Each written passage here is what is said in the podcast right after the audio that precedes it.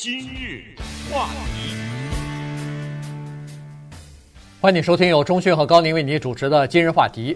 最近这一段时间，大概九月初吧，这个国际象棋界里边有一个事情一直在传啊。这个呢，呃，我们必须要说，这是一个传闻，同时也是一个丑闻啊。就是在九月一号到十三号，在圣路易斯举行的这个呃国际大师巡回赛里边啊，呃，它叫。呃，Thinkfield 哈，这个这个杯的这个大师赛当中呢，呃，出现了这样的一局比赛，是世界的呃排名现在是第一的哈，是特级大师 Magnus Carlsen，他呢是和一个十九岁的美国的神童吧，也算是叫 Hans。Niman 啊，他们两个人在对决。这十九岁的这个 Hans Neiman 呢，他是属于在这次邀请赛当中是排名垫底的一个棋手。结果俩人对赛的时候呢，爆冷啊，他居然把那个特级大师给打败了，把那个 Carson 给打败了。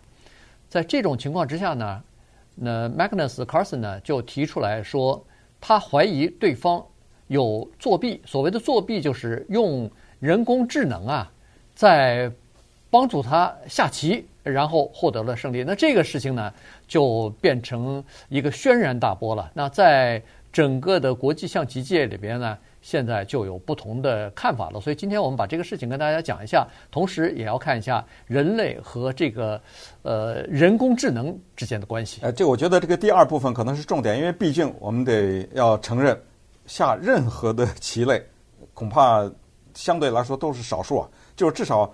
我们对这个棋的比赛这么关心，你不觉得这肯定是少数嘛？对不对？对。啊，不管是中国象棋、国际象棋，呃，围棋啊，都算啊，都是这样。它它是个小众的，所以我们不想在今日话题里讲很多这个棋的一些东西。但是呢，这件事情特别值得一提，因为它是太大的一件事情。因为大家必须知道，在当今的情况之下呢，人类已经向机器认输了，所有的。棋牌游戏、麻将，各种各样的棋啊，都已经认输了。这个认输呢，是不可逆转的失败，也就是没有任何一丝一毫的可能，在中国象棋、国际象棋、围棋上面，人可以战胜机器了。所以这句话就说到这儿为止，没有任何的可能，偶然什么都是没有可能的，甚至可以到了这样的一个程度，在围棋的棋盘上三百六十一个交叉点，国际象棋或者叫西洋棋是六十四个方块。这个里面，围棋的变化是比象棋多的。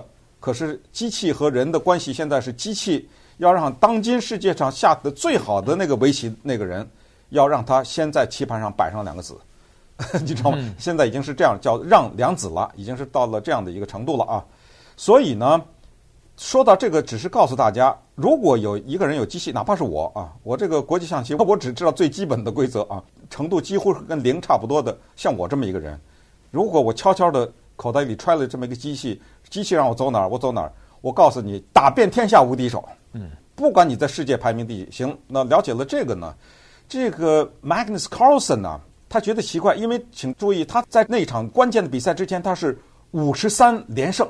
对，我的妈，他这个就是所向披靡啊。嗯，而那个美国的十九岁这男青年呢，Hans Niemann 呢，他们排分呢差两百多分呢，在。国际的这个评级上面，就是说不在一个层次上面。你赢我有没有可能？这句话我得说，如果是人和人的话，不管什么棋啊，如果都是专业的战谋，是有可能的。也就是说，大家都听说围棋的段位，一个职业一段是完全有可能赢职业九段的，这个可能性是存在的，他是有这个实力是有可能的啊。可是为什么人家赢一盘棋你就不接受呢？哎，原因是这样，他就是觉得这个人呢。他那个下出来的棋不太像是人能走出来的，他就表示怀疑，尤其是他那个布局，咱不懂那个布局，他只是说这个 Carlson，他说他摆出了一个非常复杂的开局，结果他发现对方好像漫不经心的样子，嗯，就给他破解掉了。对，这个呢，就是说，呃，他心里头是不服气的哈。所谓的不服气，就是说我的段位比你高，我排名比你也高。呃，这个他连续世界大赛，呃，他也连续赢了五次冠军了。嗯，我刚那个 Magnus 刚才说了五十几个五十几盘赛没有输过，那么对方一个年轻的段位比他低的这么一个人，在漫不经心的情况之下，在好像一点都不紧张、很放松的情况之下，嗯、居然把他给赢了。这件事情他是百思不得其解，于是他认为说，呃，他就提出来这个抗议了哈。所以，他就指责对方可能是在作弊。然后好死不死过了一个星期吧，还是十来天，他们在另外一个比赛当中又碰上了。碰上了以后呢，他这次坐下来以后走了一步棋，就起身，等于弃弃权了，认输了。哎，就是弃权了，你就等于不下了嘛。对，那你就等于是你的成绩就算输了。那么他就用这种方法呢，是想要让这个呃国际象棋协会呀、啊，要对这个事情展开调查。嗯啊，所以呢，他这个也成功了。在这件事情之后，国际象棋协会对以后所有的比赛要加强。检查了，对以前的这个传统上呢是不检查，基本上是不检查的。但是现在或者是以后，呃，将要我都不知道是不是应该设一个什么金金属探测门啊？都不用脱光了衣服进去。啊，这个没有光着身子去比赛。我我跟你讲，这我之所以说这个，我不是开玩笑，脱光了衣服也没用。为什么呢？因为是这样的，因为现在网上呢，或者整个的国际象棋界，他不知道有一个东西就是。这个人有没有作弊是肯定不知道的啊，对，因为人家不承认，这个特别强调，而且没有证据，没有证据，所以现在就是猜他是怎么做的弊。如果作弊的话，其中之一，这个你听着很荒唐，就说他把一个电子设备塞到他肛门里了，真的是这样说，所以你脱光了衣服也没用。注意啊，这都是瞎说啊，我不是诬陷人家，这都是网上现在的瞎说。但是这个事儿为什么变得这么大，就是因为这样，就是大家绞尽脑汁想他是怎么做的弊。顺便说一下，在中国的围棋界呢，若干的职业棋手都被抓出来了。尤其是在下网棋的时候，你知道，在网上下棋那是很容易作弊的，谁都看不见谁，对不对？我旁边放一个电脑帮着我，这是完全可以的。所以在正式的国际的比赛，尤其是在疫情期间，人和人的比赛都已经取消的情况之下呢，在网上下棋的时候，你必须有一个摄像头，分分秒秒的对着你，一定要看你的做这个离电脑的距离多少，你手放的都要这么对着。可是中国的这个围棋手刘睿智初段呃就被发现用人工智能作弊，也是下网棋的。还有一个人叫刘超，也是一个职业棋手，他怎么说呢？他下棋都穿了个衬衫，他衬衫的左上角有个口袋，口袋里他放了个手机，那手机呢正好露出一小块来，是那摄像头。哦，哎，然后他身子呢倾斜着，正好那摄像头就能对着那个棋盘，然后他耳朵上戴了个耳机，也就是说这个电话在跟他的耳机在讲话。我不知道他那个是怎么设置了啊，反正就是也是被查出来啊，也弄了一个挺大的一件事情。所以说这个呢，意思就是告诉大家，就是网棋是肯定可以作弊，可是面对面下呢，你就得精心设计了。什么在头发里面藏一个，关键你藏在头发里面，你该下那步棋你怎么知道啊？对，对不对啊？所以现在的困惑就在这儿，就是即使一个人作弊的话，你得说出个道理，你不能输了棋就说我作弊，对不对？你得说说我怎么作弊的啊，所以。当接受采访的时候呢，这个尼曼也说说咱们让棋说话，对不对？有什么证据你说出来。后来有人问他，问这个十九岁的尼曼说：“哎，说你下那个棋啊，有点不像人下，像机器的啊，因为很怪。那个棋你能不能解释你为什么下？我这也解释一下，就是基本上呢，因为电脑算的是几百万步的，人也就是几百步，这个中间差得很大，所以在围棋的棋盘上，电脑很多的时候下出来棋是人类不理解的。你不理解他为什么下在这儿。”等几百手以后，你理解了，已经已经已经为时已晚了，你知道吗？所以就问这个尼玛说：“那你能不能解释你为什么下这儿？”他就回答很简单，他说：“我不能解释，因为我是一个凭直觉下棋的人。”完了，嗯，你还说什么？哎，好，那么稍等，我们就看两个问题，一个就是下棋是体力运动吗？很多人说怎么算体育呀？哎，回答这个问题。第二就是人和机器的一个，哎呀，真的是千丝万缕的联系。这你别别看下棋这件小事，它真的触碰了。一个人和机器的深层的关系。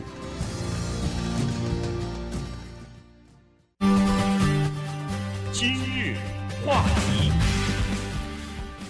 欢迎继续收听由中讯和高宁为你主持的《今日话题》。这段时间跟大家讲的呢是国际象棋界啊最近传出来的一个呃说法吧，应该就是刚才所说的 Magnus Carlsen 呢，他是。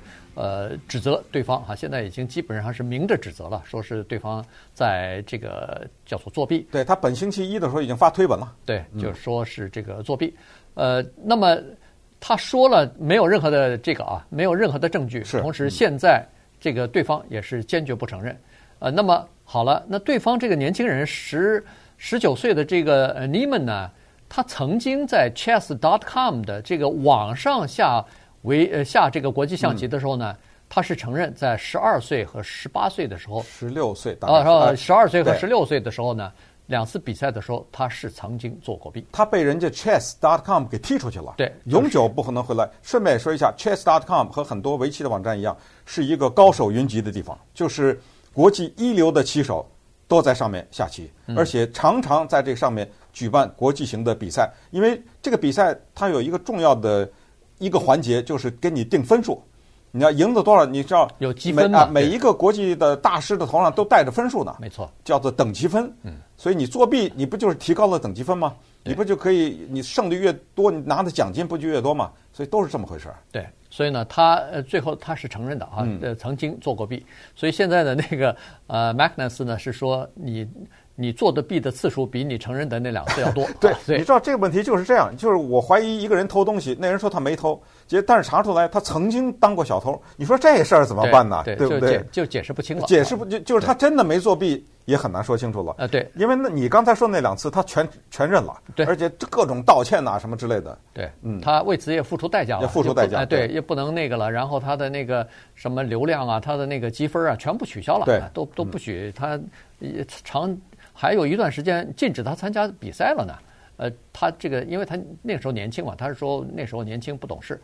好了，那他说我现在开始我做很多事情啊，我来努力的提高我的棋艺还不行吗？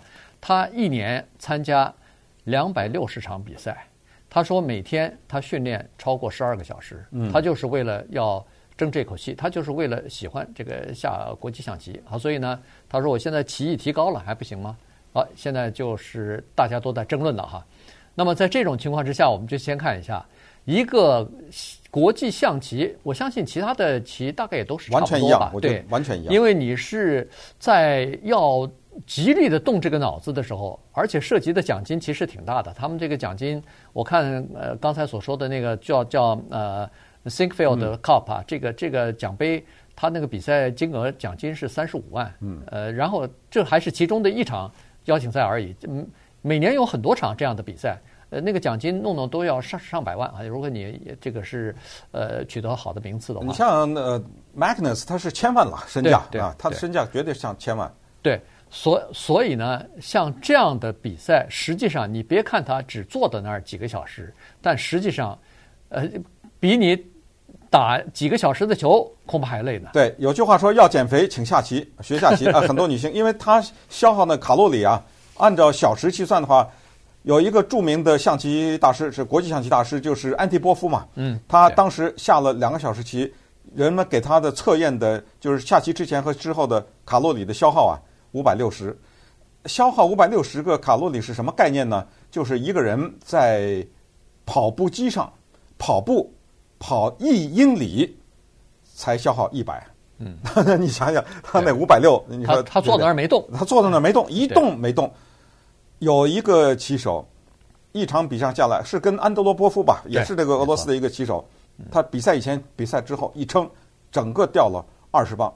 人们说了，像 Magnus Carlsen 这样的人，他是如磐石一样坐在那儿可以不动，长时间的不动，而但是呢，他的身体里的巨大的运动量，你看不到，简直就像是在疯跑一样。这个就是我们常说的耗那个脑量啊，对大脑的这个消耗是跟跑路差不多的一样啊，就是让我们无法能够想象这样的强体力的。所以这就是为什么很多人说：“哎呀，这个年龄大了，是吧？” 这个你说下棋跟年龄大有什么关系？那你现在就明白了，太有关系了。对。呃，这个曾经有一对，就是两个这个生物学家啊和科学家，他们呢把各种各样的仪器呢就放在那个参加国际象棋比赛的这些人的身上，呃，就进行测量啊，说他们我们想要了解一下你们的这个体能啊，你们的各方面的情况怎么样？结果测出来是这样子的，就是说，当一个人坐在那儿下棋的时候呢，首先他的肾上腺素分泌开始。骤增，嗯，然后呢，心率跳的比正常人据说要快三倍啊，对，不得了哈。然后，呃，他的这个整个的呃肌肉是绷紧的，同时呢，他的脉搏、心跳是呃刚才说的是加快的啊，嗯、所以呢，在这种情况之下，那个脑子的呃这个思考啊。呃，是非常活跃的，呃，所以这都是能通过仪器观测到的一些结果，于是就会出现刚才所说的，你比赛一场下来，你看到一个棋手说：“哎呀，你怎么突然瘦了？瘦个十磅之类的，这是非常正常的。”是，呃，在围棋史上有著名的吐血之局啊，就是一八三五年，当时在日本下的一个名局，当时呢，一位叫做赤星的棋手替他师傅报仇，大战本因坊丈和。结果下棋下到还没有终局的时候呢，口吐鲜血，倒在地上，然后两个月以后就死了。这这就留下了叫做呃吐血名局。据说啊，这个沾了鲜血的这块棋盘还在日本棋院那儿保留着呢啊。这是一八三五年的事情，你可以想，一个棋手为了下盘棋付出了生命。你刚才说那两个学者不得了，他们这个研究，因为他们进一步的把这个事情推广的研究，就发现呢，他们发现一个特别。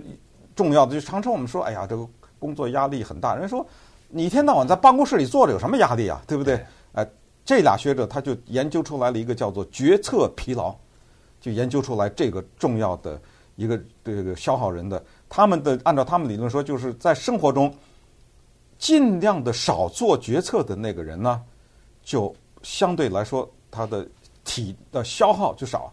用用这两个学者举例子，有有人说。人喜欢说：“你帮我想想。”嗯，有对，哎，这是什么意思？这很聪明，就是因为为什么有他他们这两个学者说会人类之间会存在这句话说“你帮我想”，就是因为这个想想这件事情，你就可以证明它是多么的消耗呃对人。所以呢，我们从这就第二部分就看到了这个体能啊在下棋当中的消耗。那么第三呢，我们再讲讲这个机器和人的关系。机器是完美的，人是有瑕疵的。尤其咱们就说到下棋这个上面，可是有的时候其实瑕疵也是一种完美。就像刚才说的那个 Magnus Carlsen 他说的，他说我们算不过机器，但是我们的努力换来的这个成绩，我们心服口服，因为大家都是人呐。嗯。你知道这挪威选手，他为了下棋，他是跟着挪威的奥林匹克运动员一起训练的。哎，对。啊，打球啊，健身呐，跑步啊，瑜伽呀。啊，对，他是这么训练出来的。他输了以后，他是不甘心呐。假如对方是作弊的话，我是说这个。对，那个呃，Fisher，那那叫什么名字？Bobby Fischer。Bobby Fischer，他曾经有过一句话啊，他就是说，一个人的棋艺将会和他的身体的就是这个不好啊，你的身体的衰衰落啊，将会影响你的棋力。他说，因因为一个人的精神和身体。肉体是分不开的，这个非常同意。对，就是所以他才要做这么努力的这个体能的训练啊，因为呃你在那儿坐三四个小时，比赛的时候呢，实际上到最后有些人体力不支的话，就会出昏招了，就走走不下去了。因为他这话说的对，昏招。呃，对，他就他就平常可能不会精神旺盛的时候，他不会出这招的。结果他因为。反正就是心力憔悴吧，但这就就不行了。他们叫做低级错误啊，对，这种这种非常明显的错误，对，呃，平常不会犯的。好，那现在的问题就在于说，现在有很多人认为说，你下棋要用机器来作弊的话呢，实际上或者说现在我们越来越多的使用呃人工智能来替替代我们呢，实际上最后的后果，当然它是这个呃，对我们是很多的帮助啊。对解决人类的很多的问题都是大有帮助的，这个是带领这个科技和人类向前发展的。但同时呢，有一个长期的副作用，这是人类要付出的代价，就是我们以后做任何事情都可能会过分的依赖这个人工智能。这样的话呢，我们本人可能会得到一些叫做长期的呃懒惰症。没错，哎，这个懒惰是。从身体体力上和从这个思考上，你如果越来越不思考东西，让别人让机器帮你思考的话，那以后我们将会越来越不习惯于思考。这样的话呢，其实对人类的进步啊，到底是在推进呢，还是在往后拉，现在都还很难说呢。这就从一盘棋啊，我们就说到了这儿了。说实话，现在没有 GPS，我任何地方都找不到了。是 啊，对对对，这个功能我们已经失去了，我们已经丧失了。对这个。更不要说多少人已经丧失了写字的能力。那两个手在手机上打的那快啊，对两个手指头噼里啪啦噼里啪啦按那个按键，然后你说让他写两行字吧，那真的我们开玩笑说跟那个狗刨的似的，你知道吗？他字也不会写了。更可怕的是，不是字写的难看呐、啊，经过一定的训练，他写字的时候他不会写文章了，他只有坐在电脑前噼里啪啦，那简直文思汹涌。可是拿手写，哇，没了，他那个文思。这种都是极小的事情了，找不到路就找不着吧，反正你顶多是啊，对不对？多多浪费点时间。但是你把它引申的话呢，就告诉我们这样一个东西。就刚才还是回到那两个学者，他们告诉我们两个，他说：第一，机器无法让我们变得更聪明，确实是。对，刚才这个叫做决策疲劳。你帮我想想，就让那机器想算了，我就干什么想？机器无法让我们变得更聪明。第二，机器无法让我们变得更强壮。这一天到晚在椅子上坐的，还 还强壮什么呀？对不对？所以考虑到这两个呢，我们其实更愿意接受人类的不完美的瑕疵。